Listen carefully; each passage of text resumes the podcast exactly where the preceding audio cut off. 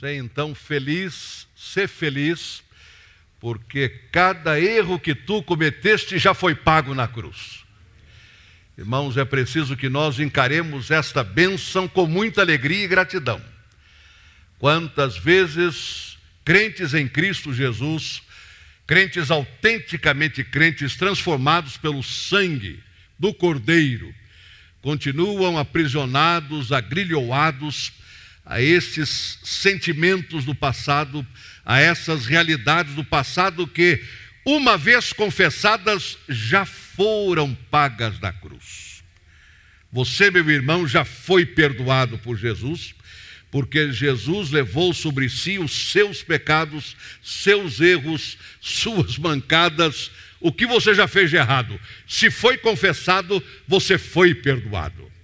Minha irmã, a mesma coisa com você, ser feliz, porque Jesus já levou sobre a cruz os seus pecados, os seus erros, suas bancadas, seus deslizes, aquilo que você já fez de errado, Jesus já levou sobre a cruz.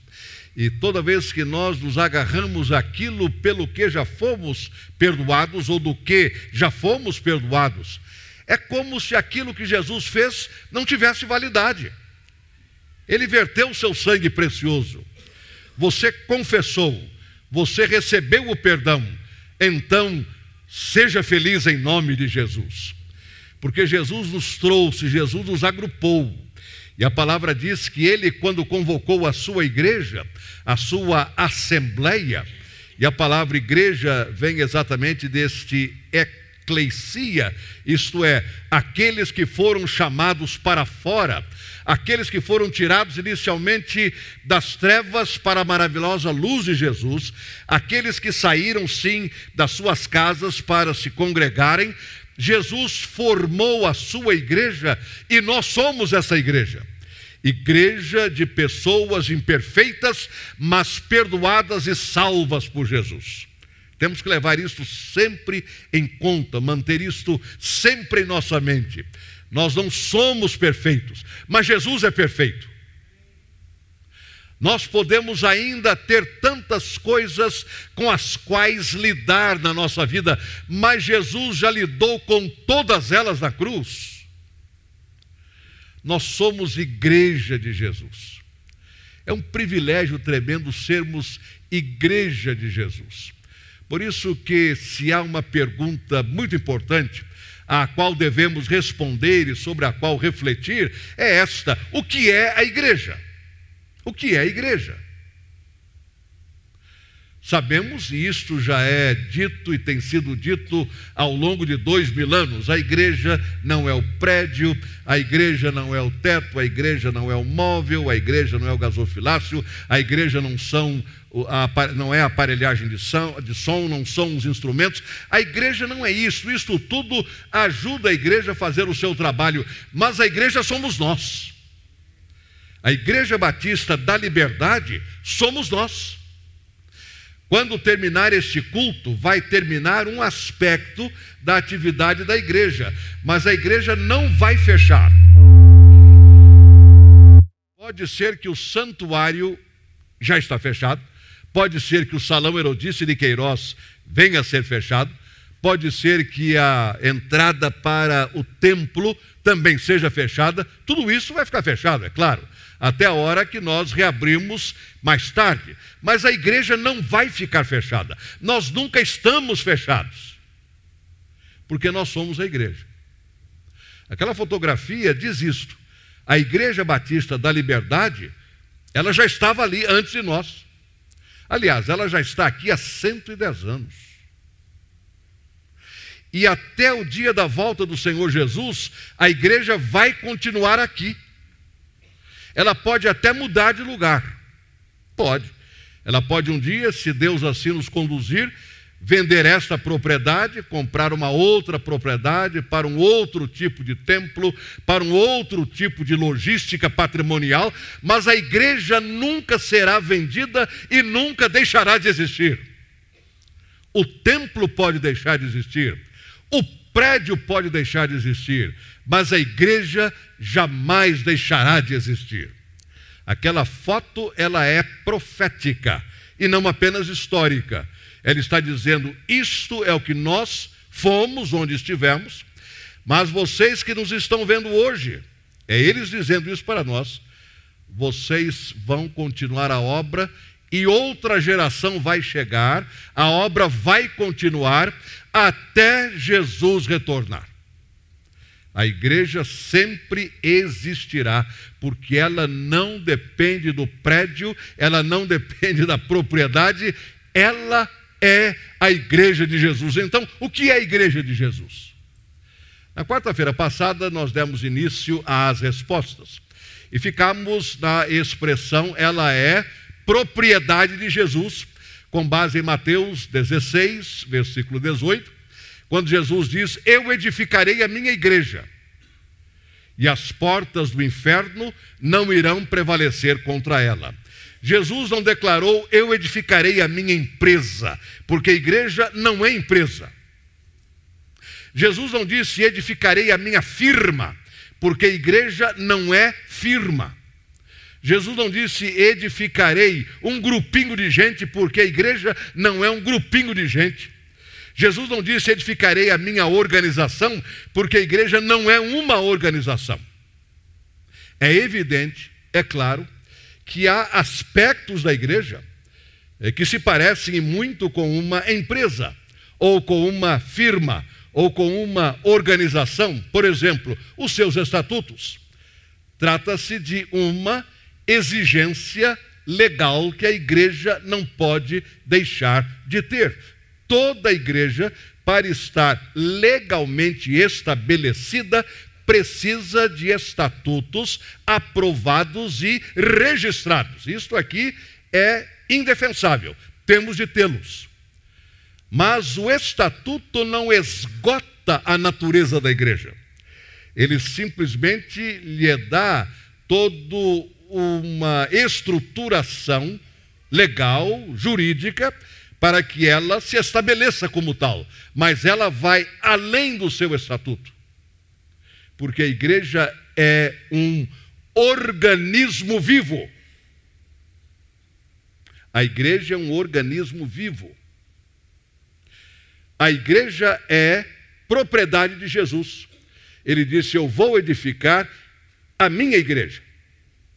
A cada dia você e eu estamos sendo edificados pelo Espírito Santo como igreja de Jesus, como organismo vivo do Senhor Jesus. A igreja é viva, porque o seu proprietário sempre será vivo.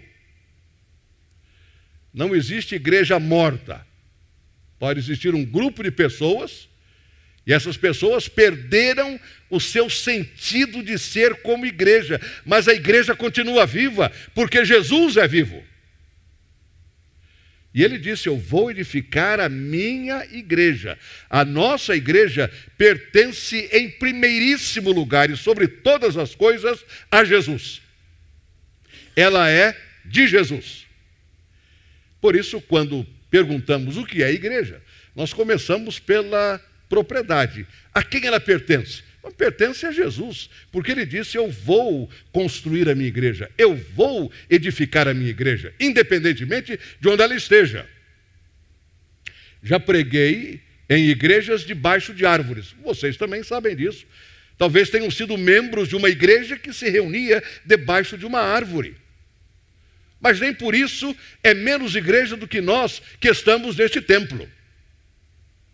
Nem por isso, aquela igrejinha, debaixo de uma árvore, igrejinha pelo número de pessoas, é menos igreja do que nós, porque o proprietário lá e cá é o mesmo, é o Senhor Jesus. Uma segunda resposta que podemos dar, e eu gostaria de ficar nela neste dia, é que a igreja é o corpo de Jesus. Em 1 aos Coríntios, no capítulo 12, no versículo 27, encontramos uma afirmação do apóstolo Paulo que diz tudo.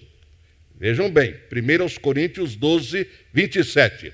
Ora, vocês são o corpo de Cristo, e cada um de vocês individualmente é membro desse corpo. Vamos ler juntos? Ora, vocês são o corpo de Cristo E cada um de vocês, individualmente, é membro desse corpo. Então você, meu irmão, é membro desse corpo, corpo de Cristo. Você também é membro deste corpo. Estamos agora nos referindo a esta igreja local. Então você é membro desse corpo, do corpo de Cristo, e deste corpo, desta expressão localizada do corpo vivo do Senhor Jesus. Individualmente, Nenhum de nós está excluído, nenhum de nós está eliminado, nenhum de nós está marginalizado. Paulo diz: vocês são membros desse corpo e individualmente assim. Cada um, individualmente, é membro desse corpo. Então, quando nós pensamos na igreja como corpo de Cristo, podemos aplicar a esta ideia, a este conceito, os dois princípios que são aplicados ao seu corpo e ao meu corpo. Se eu perguntar a você, defina o seu corpo em dois grandes princípios. É evidente que a pergunta é genérica e as respostas serão múltiplas. Já estou vendo aqui o médico à minha direita, doutor Nelson, que vai ter a sua resposta como médico. Muito bem. Se você é do corpo médico, seja médico, enfermeiro, você vai ter a sua resposta na sua perspectiva. Mas há dois princípios que inegavelmente estão no seu corpo e no meu corpo. Estes princípios são unidade e diversidade. Os dois princípios correm simultaneamente no seu corpo e no meu corpo. Quando você se viu hoje no espelho, você não viu muita gente. Se viu, procure um médico. Você deve ter visto um corpo só. Eu espero. Se você viu só você, a não ser que alguém estivesse atrás de você, você estava vendo ali esses dois princípios. A unidade do corpo, por isso é um só, e ao mesmo tempo o princípio da diversidade, porque você pôde observar que o seu corpo não é uma coisa só. Por isso que ele é um corpo. Ele é composto de diversos membros, cada um deles com suas funções. A igreja é a mesma coisa. Nela se aplica cada um desses dois princípios e simultaneamente a igreja é a um tempo unidade e diversidade. Por exemplo, quanto à nossa experiência de salvação, os dois princípios se aplicam. Vamos ainda dentro de 1 aos Coríntios, no capítulo número 1. O apóstolo Paulo havia sido informado pelos membros da família de Cloé que a igreja em Corinto estava enfrentando algumas divisões. E nada é mais devastador para uma igreja em nível local.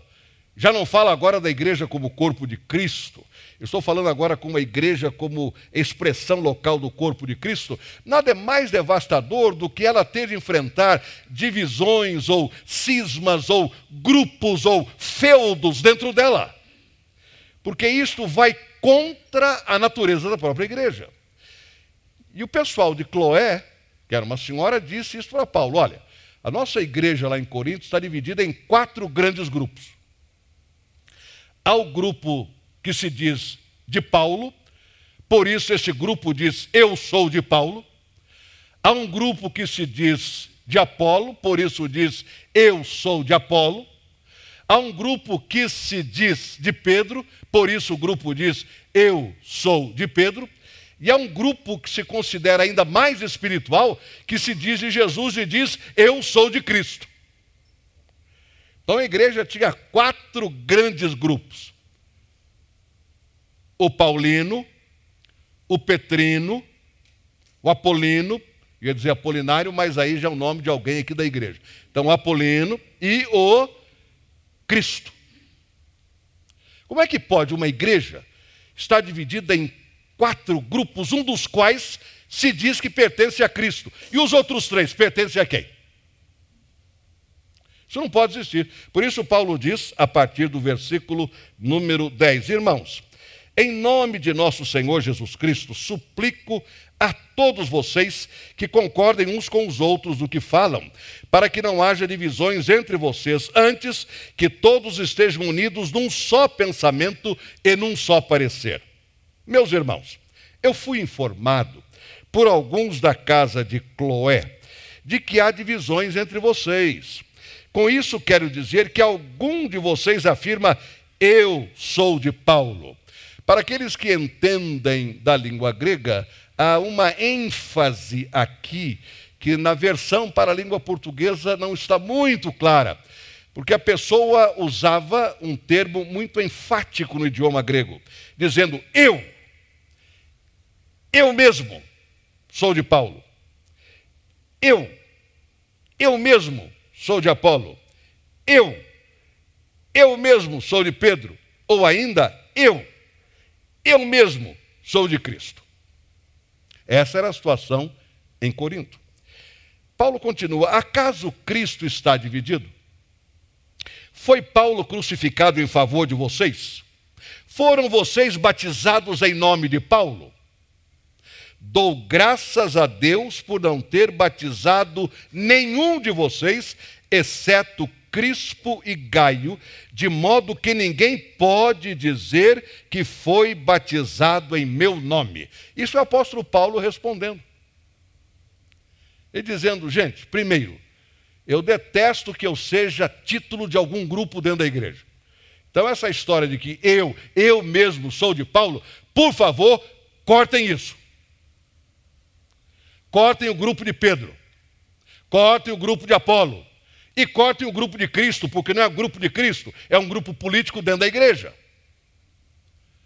E ele então diz: Foi Cristo dividido? Está Cristo dividido? Vocês foram batizados em meu nome? Foi Paulo crucificado em favor de vocês? Ele, ele se coloca, já que eu sou o nome de um grupo, vamos lá. Eu morri na cruz por vocês. Vocês foram batizados em nome do Pai, do Filho e do Espírito Santo ou em meu nome? Eles, olha, graças a Deus que eu só batizei dois de vocês. Para que ninguém diga, eu fui batizado em nome de Paulo. Não, não quero isso. Paulo diz claramente: Cristo não está dividido entre vocês. Então, em termos da salvação, eu quero ficar apenas nisto agora. Nós temos a unidade no Salvador, embora haja diversidade nas experiências de salvação.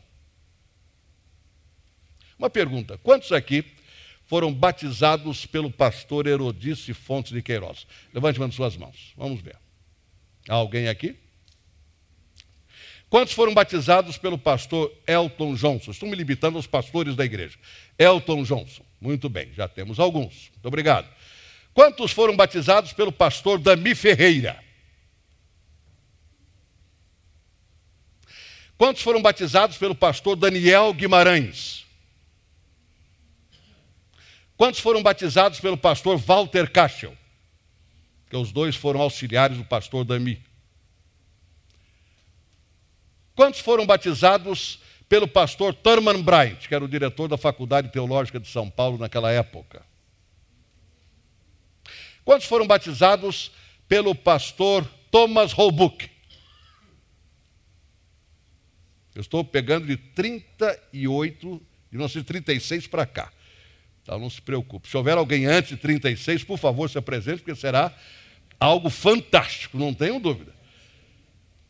Quantos foram batizados pelo pastor Joelcio? Muito bem, temos vários. Quantos foram batizados pelo pastor Plínio? Estou pegando alguns que auxiliaram também. Quantos foram batizados pelo pastor Eli? Isso, perfeitamente. É o pastor titular mais recente da igreja. Quantos foram batizados pelo pastor Irlande? Temos alguns. Então, mencionei os pastores da igreja, espero não ter esquecido nenhum deles, nem mesmo os interinos, de 1936 para cá, começando com o pastor Erodice, vindo até o pastor Eli. Eu pergunto o seguinte: quem foi batizado pelo pastor Erodice, o batismo vale mais do que quem foi batizado pelo pastor Joelcio, por exemplo? Claro que não. Quem foi batizado pelo pastor Elton Johnson tem um batismo mais importante do que quem foi batizado pelo pastor Eli? Claro que não. Porque o Salvador é o mesmo para todos. O que vale não é o nome do pregador em cujo ministério você aceitou Jesus e foi batizado, o que vale é que você foi salvo por Jesus e batizado no nome da Trindade. É o que Paulo está dizendo aqui. Nós temos uma unidade no Salvador, é o mesmo Salvador. Ninguém vai chegar ao céu apresentando o certificado de batismo e dizendo: Olha aqui, quem me batizou foi o pastor Fulano, eu posso ficar na fila em primeiro lugar. Não existe isso lá. Primeiro que você não vai conseguir sair daqui levando o certificado na mão, não vai dar. Ainda que a gente coloque na sua mãozinha quando você estiver deitadinho, não vai chegar lá. O seu amor pelo pastor que batizou você é válido. O seu carinho pelo pastor que levou você a Cristo é válido, mas você foi salvo por Jesus foi batizado no nome do Pai, do Filho e do Espírito Santo e não no nome de nenhum pastor. Este é o ponto que Paulo está fazendo aqui. Foi Cristo crucificado? Não. Vocês foram batizados no meu nome como Paulo? Não.